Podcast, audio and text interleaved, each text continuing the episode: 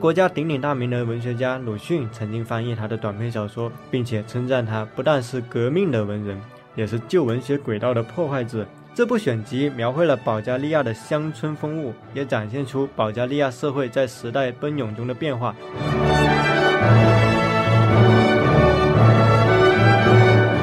名作家高尔基曾经评价说：“任何一个国家有艾琳·比林这样杰出的作家，都应该引以为豪。”他以讽刺和悲观的短篇小说闻名，在他的小说当中，通常会聚焦城市和城市景观。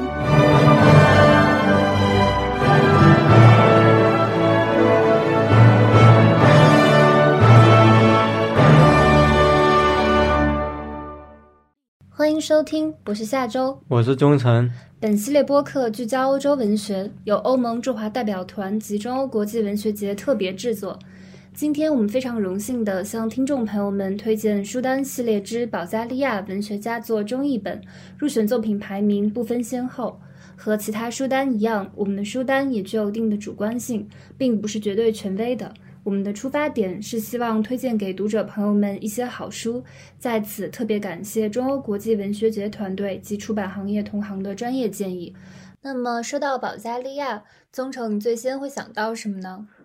其实我对于保加利亚的了解总是与巴尔干半岛联系在一起。我们知道保加利亚是欧洲东南部巴尔干半岛的一个国家，它与罗马尼亚、塞尔维亚。北马其顿、希腊和土耳其接壤，东部濒临黑海，所以保加利亚其实是巴尔干半岛里面的一个重要的组成部分。保加利亚流传着非常丰富的口头文学和现实主义文学作品。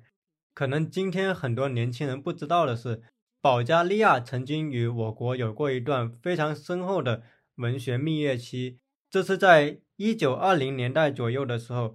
那时候，中国对保加利亚文学就已经有了丰富的介绍，像我们熟知的鲁迅、茅盾、巴金等著名作家，都曾介绍过伊凡·法佐夫、埃林·比林等作家的作品。那么，新中国成立之后，我国译介的保加利亚文学作品也逐渐增多。一九五零到一九七九年，三十年内，中国共翻译出版了。八十余位保加利亚作家的作品，其中包括了二十七位作家的单行本。由此可见，保加利亚曾经跟我国有过非常深厚的文学渊源。保加利亚文学常常是被认为斯拉夫民族最古老的文学之一，起源于九世纪末保加利亚第一帝国时期。从民间传说到现代主义风格，保加利亚拥有悠久丰富的文学传统，并孕育了诸多优秀的作品。其实，随着二零一九年波兰女作家托卡尔丘克获得了诺贝尔文学奖，东欧文学也再度引发了大家的关注。那么，除了波兰文学，保加利亚文学也是因为它的民族传统和思想火花独树一帜，非常值得人们阅读。那么，说到保加利亚文学，宗成，你最先想到的是哪一位作家呢？那么，我首先想推荐的是保加利亚的著名作家伊凡·法佐夫。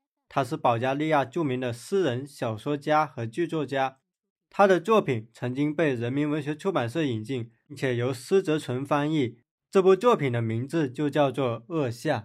我们为什么在今天值得去阅读它？因为他曾经被誉为保加利亚文学之父，他一生创作了大量的题材的作品和评论。我们国家鼎鼎大名的文学家鲁迅曾经翻译他的短篇小说。战争中的威尔科和村妇，并且称赞他不但是革命的文人，也是旧文学轨道的破坏者，也是题材家。那么，这部《恶夏》是他创作的一部近代史传奇小说，描绘了保加利亚人民遭受奴役的生活，赞扬了革命和人民自觉的反抗。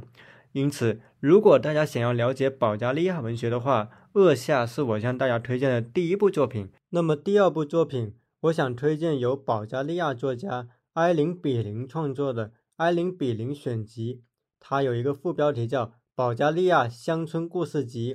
早在1980年，它就曾经被外国文学出版社引进，他的译者是陈文云和魏正东先生。那么，埃林·比林是保加利亚著名作家和散文大师，他的长篇小说、短篇小说和诗歌生动地再现了旧保加利亚的乡村生活和乡村氛围。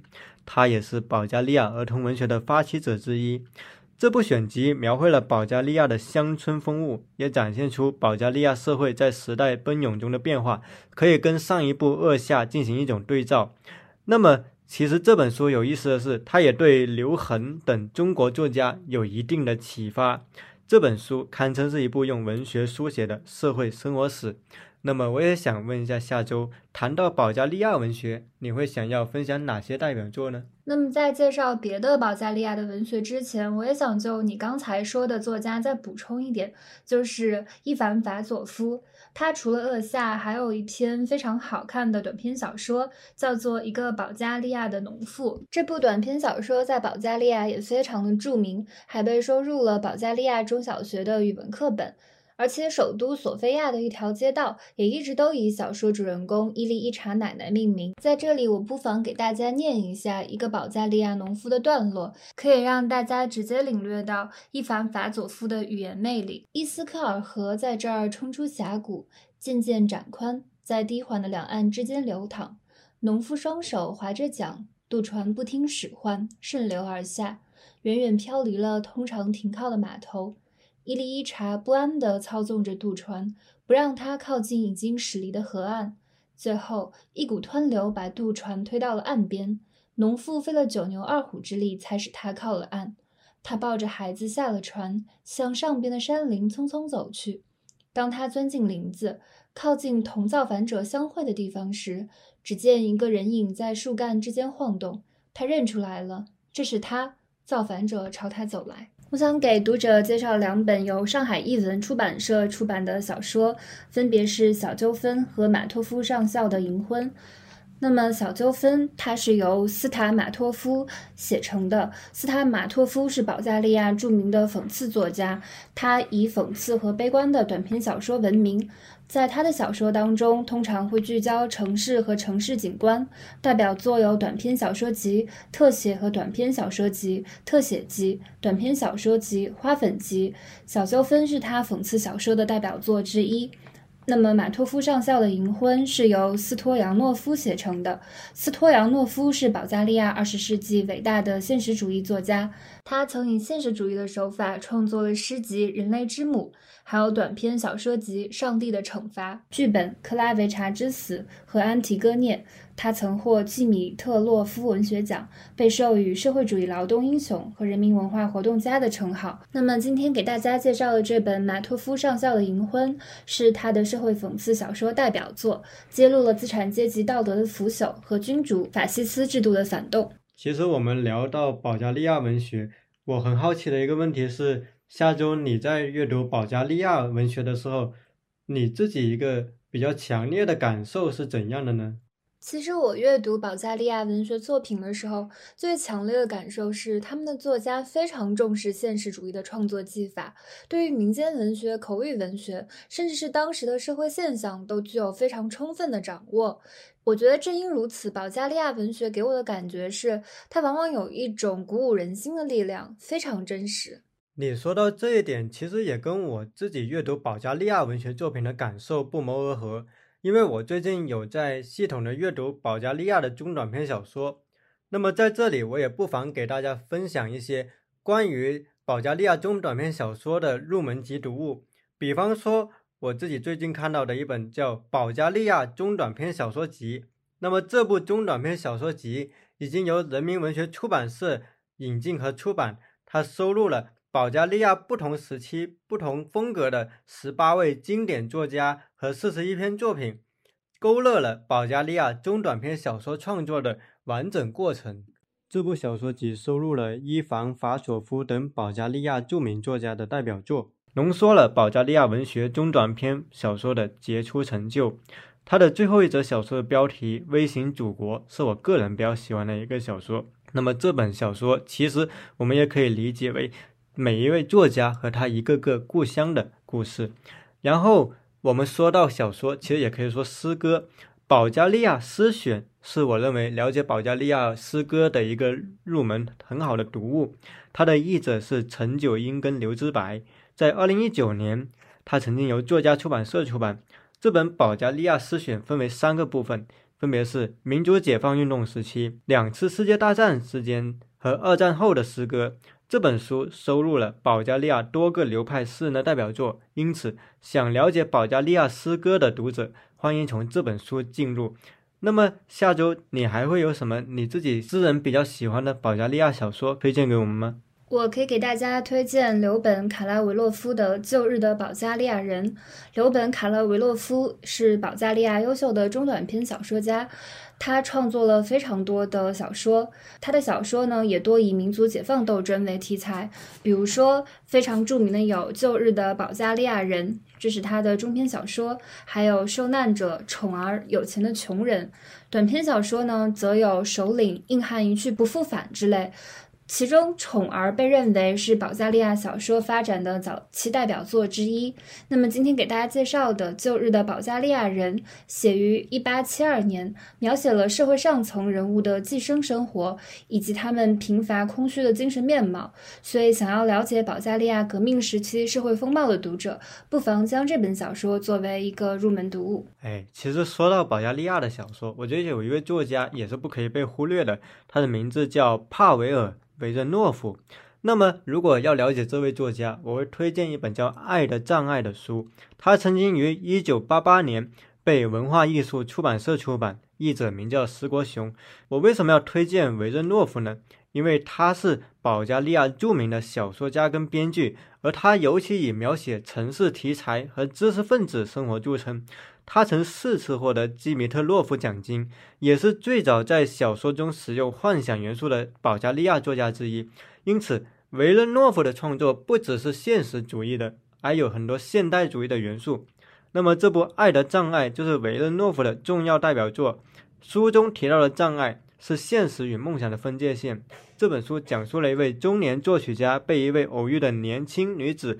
迷住的故事，它细腻地描写了人与社会之间的关系和矛盾，被列为保加利亚当代文学的名篇之一。然后我其实想到，我们刚才说了很多小说、诗歌，其实保加利亚也有不少的儿童文学作品。我想到的两本呢，一本叫《安娜的精灵》，这本《安娜的精灵》的作者是卡丽娜·斯蒂芬诺娃。在二零一二年，他由译者陈静翻译，由作家出版社出版。斯蒂芬诺娃其实是一个很幽默的童话作家，他同时也是一个童心未泯的学者。这本《安娜的精灵》其实算是一本畅销书，它曾经被译成二十三种语言，在二十五个国家出版发行。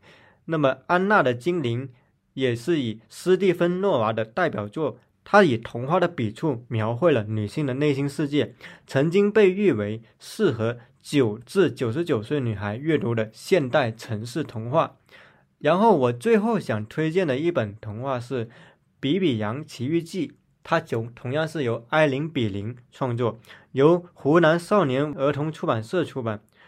艾琳·比林我们刚才已经介绍过了，那么这部《比比羊奇遇记》是他创作于一九三三年的第一部儿童文学作品，那么这本书被称为东欧儿童文学的一块宝币。